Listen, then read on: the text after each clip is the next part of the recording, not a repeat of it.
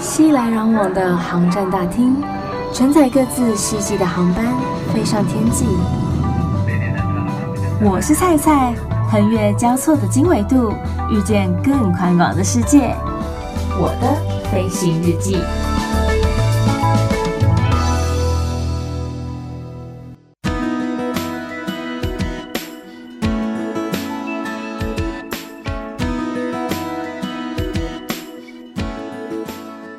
welcome，boy，欢迎收听我的飞行日记，我是空姐菜菜。在上一集邀请到菜的好朋友，也是资深组员包肥来到节目当中，跟我们分享说空中女王波音七四七四百这台飞机它的一些构造啊、工作分配啊，或者说在飞机上面一些有趣的事情。只是后来有一些听众听了，包括说全国广播的宝拉，都特别来问蔡说：“那蔡，如果说这些飞机淘汰了之后，他们要去哪里啊？直接报废吗？不就很怕送吗？因为一台飞机其实要价也要上亿元，尤其是那种大型飞机，可能都要两三亿左右，甚至是更高额的价格。那这样子不就很浪费吗？”他们退休了之后就没有其他的用处了吗？就跟我们人老了一样就没老鹰了吗？不，其实飞机退休了之后还是有他们的一些作用存在的哦。今天菜就是要带大家来认识这一些准备要退役或者退休后的飞机。其实啊，淘汰飞机真的不是因为它年限到了就要退休就要淘汰它了。因为你有没有发现说，有些飞机它可能飞了二十几年之后就退休了，但是却有一些飞机飞了四十几年，却仍然翱翔在这片天空中。因为其实飞机的机龄啊，嗯、它可以算是当做评断飞机状态的一个标准，但是却不能完全当做是淘汰它的一个标准。这么说好了，就是我们把飞机比喻成汽车，如果说你一台车保养得宜。它可能十年、二十年，甚至更久之后，或许它会稍微旧了一点点，但是并不代表它就不能再使用啦，对吧？那这个机龄大，就是飞机的年龄啊，机龄机龄大，肯定会有它一定的一个影响。比如说，像是空气中的成分，它对于机身或是部分的腐蚀，还是说保养状态等等的。目前我们纵观航空业，主要以三种数据来判断飞机的使用寿命，包括刚才提到的飞机机龄，还有起飞降落的次数以及飞行的时数。飞机的机龄刚刚我们已经讨论过了，那现在我们要来讲一下，为什么飞机起飞降落的次数也会有影响？嗯，大家可能多少都听过金属疲劳这个词。简单来说啊，就是材料在持续使用的一个作用之下呢，它累积，然后产生了一定程度的损伤。如果说严重一点的后果，就是产生断裂的一个现象。对于飞机而言，起飞降落所产生的冲击力，就是导致这个金属疲劳的元凶之一，进而威胁影响到了飞行安全。然后还有一个部分是飞机加压减压所造成的影响，这个也会造成金属疲劳哦。因为每一次的起飞和降落啊，就是分别再一次的减压跟加压，这样子当飞机飞行在高空中的时候，它才可以将客舱内的一个气压保持在一定的水平，我们这些 human beings，就是这些一般的人类，才可以正常的呼吸。所以你可以把飞机当做是一个充满高压气的一个气罐，你要不断的压它，又膨胀，又压它，又膨胀。你去买罐可乐来试就知道了，就是它总是会有凹凸不平，然后总是会有受不了的时候，到最后可能就崩溃，这就是有可能造成那严重的后果。所以没想到起飞和降落的次数，其实对于飞机也是一很致命的威胁啊。然后还有一个叫做飞行时数的，飞行时数的影响其实有点接近，就是刚才前面有讲到的两点：起飞降落的次数，还有机龄的一个结合。因为在高空中呢，整架飞机它其实是一个承受巨大力量去保持飞行的一个状态。在这个过程当中啊，飞机的机身。它会受到空气中各类成分的腐蚀，然后因为各种力导致金属疲劳的产生，所以我们才会说啊，这个飞机的机龄、起飞降落次数，还有飞行的时数，都可以算是判断飞机使用寿命很重要的一个数据。可是，除了使用寿命，还有一个叫做经济寿命的，这个也是航空公司要考虑的一个部分。嗯，这么说好了，因为其实飞机就跟人一样嘛，就是你年纪大了、老了，不见得可能会有大毛病，但是多多少少一定会有一些小问题。你用越久，人越老，出问题的那个频率可能也会比较频繁一点点。你相对的看医生的成本，也就是我们维修的成本，也会跟着提高。那那个价格啊，医药费啊，累积起来其实也很惊人。所以这个也是航空公司必须要考量的一个点。那当这些飞机退休退役了之后，我们也不得已一定要跟他们 say goodbye。可是他们难道就要直接去报废厂了吗？直接被当成是废铁回收了吗？来来来，你听到这边，接下来再就要来跟大家说说这些退役的飞机他们的下场，接下来他们要去哪儿？大家有没有听过飞机墓地或是飞机坟场？也就是飞机专门的回收基地。在北美呢，这些可能要被拆解的飞机啊，会被送到加州东部的莫哈维机场 （Mojave Air and Spaceport） 或者其他类似在美国西南部的飞机墓地。为什么会送到这个地方？就是因为这些地区他们天气比较干燥、比较热，然后气候也比较稳定一点点。你飞机放在这里，它可以保存的比较长久，不会被风化啊，或者说可能就是被其他的一些物质侵蚀得太过于严重，所以常常会有超过一千架以上的飞机停在这个地方。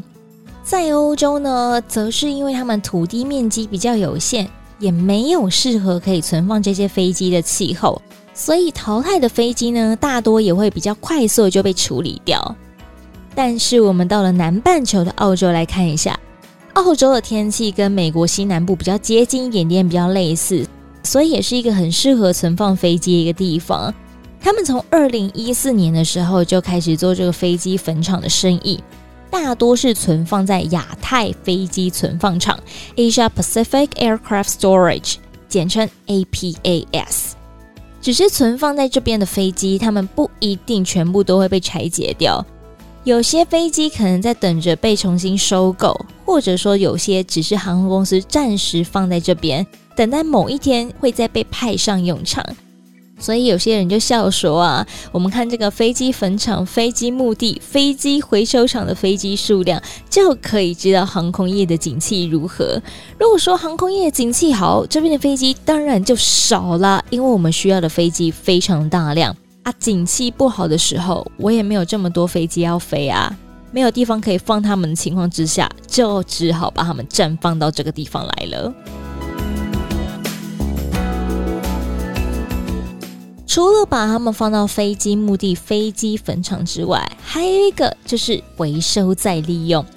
这些飞机啊，他们有这个波音嘛，或者空中巴士这些原厂，可以将他们回收再转型，改成是货机等等的，或者说直接拆解转卖它们做其他的用途。因为刚才最前头也有讲到，我们一台飞机要价也要好几亿元，所以能赚一点是一点呢，是不是？就是多少补贴回来一点的意思嘛。我们这个每架飞机呢，可以拆解到五万个个大部件，这些部件呢，经过整修、经过整理之后，它可以作为航空元件重新进入这个市场，像是说发动机。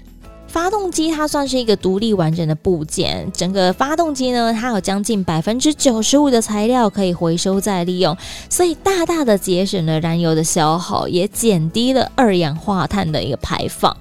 还有啊，航空仪表的一个电子设备，它经过修复、经过认证之后呢，它可以进入国内国际航材市场来做一个销售，给它循环再利用。再来。飞机的机身，它其实有各个部件可以被用来设计，被改造成各式各样的家具或者是艺术品等等的，甚至被制造成手机或者电脑的零件。航空家具行业除了可以直接设计、生产、销售这些商品之外，甚至为客户量身定做这个航空家居装饰艺术品，比如说机身的蒙皮呀、或者说一些已经老化的金属件呢，透过这个破解还有压缩的处理之后，他们可以进入金属回收再利用的一个渠道，制造出易拉罐。诶，没想到我们平常用的易拉罐是从飞机而来的吧？或者说有纪念意义的钥匙圈等等的。因为其实有很多的航空迷，他们也都会希望可以有个纪念的小商品，所以航空公司也可以小赚一笔啊，制造双赢的局面。我记得之前蛮多家航空公司，包括小航航空，他们有出那种空中巴士三四零的纪念钥匙圈，就是用这个机身蒙皮来制造的。那不知道这一次的波音七四七飞机有没有机会再制造出这样子一个钥匙圈来提供给喜爱它的粉丝来做一个纪念？其实啊，在中国的武汉，哎，就是这次肺炎引发了一个引起的地方哦。他们有一家飞机餐厅叫做 Lily Airways，在这个餐厅使用的飞机呢，是来自于印尼的廉价航空巴达维亚航空所退役的一架波音七三七客机。想要用餐的客人呢，就到了这个候机室来点餐，之后会由空服员来带领他们通过空桥进入机舱用餐。这个机舱内除了座椅、餐桌进行改造之外，包括里面内部的行李架啊、配餐区啊，都保持它原本的状态，让大家更有在机身里面用餐的感觉。而且这家餐厅很特别是，他们还会推出各家航空公司，像是法航。美航、德航等等之类同款的飞机餐有没有一模一样？我是不太清楚啦，因为这个我也是听别人说来的。但是如果真的是这样子的话，其实也蛮厉害的。你不用去搭到这家航空公司的飞机，可是你就可以吃到这家公司的飞机餐，也是蛮特别的，不是吗？之前常常都有朋友跟我讲说，就是他们很喜欢吃飞机餐，觉得很好吃。我真的是心里想说哪里呀？可能因为我们已经吃太多次了，就是三不五时在吃飞机餐的状态，然后你就会觉得它到底哪里好吃？I can't understand you。但或许大家就真的因为久久才搭一次飞机，所以每次搭机的时候都会很期待送上来的餐点。如果我没记错的话，在荷兰阿姆斯特丹的机场，就是他们有一个引擎可以让大家在那边拍照，当做是一个艺术品。装饰品其实也会让大家觉得很好奇、很新鲜。然后旁边我好像也还有看到一个模拟的客舱吧，就大家也可以在上面拍拍照啊、做做纪念等等的，好像也蛮不错的。除了刚刚讲到的两点，飞机淘汰之后还有一个作用，就是捐赠给民航院校或者是博物馆。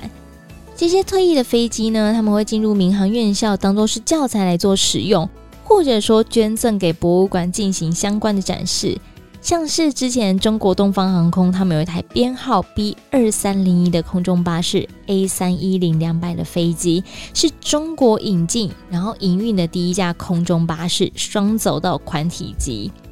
这架飞机退役之后啊，也就被捐赠给民航博物馆来做一个展示，所以其实也是一个还蛮好的一个用途。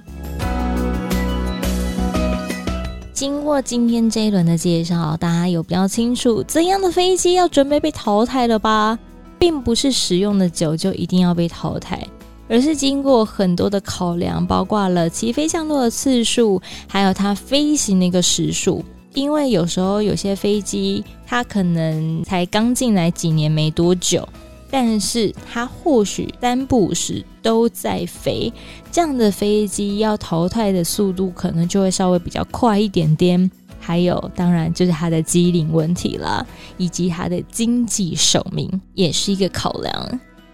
而这些退休退役的飞机，他们也不是只有淘汰而已，他们还有其他很多的用途存在。希望你听完今天的这集之后，对他们有更多的了解喽。如果说你喜欢今天的节目，欢迎到 Apple Podcast 上面给予我们五颗星的评价。Android 的朋友们也可以用电脑下载 iTunes 给予我们评分哦。倘若你有其他更好奇、更想知道的地方，或者说想要更贴近一点我的生活的话呢，也欢迎上 Facebook 或是 IG Instagram 上面，请你搜寻“我是菜菜”，欢迎登机。我是菜菜，欢迎登机，按赞、留言、私讯、分享。预祝大家每一天都 Happy Ending，我们下次见。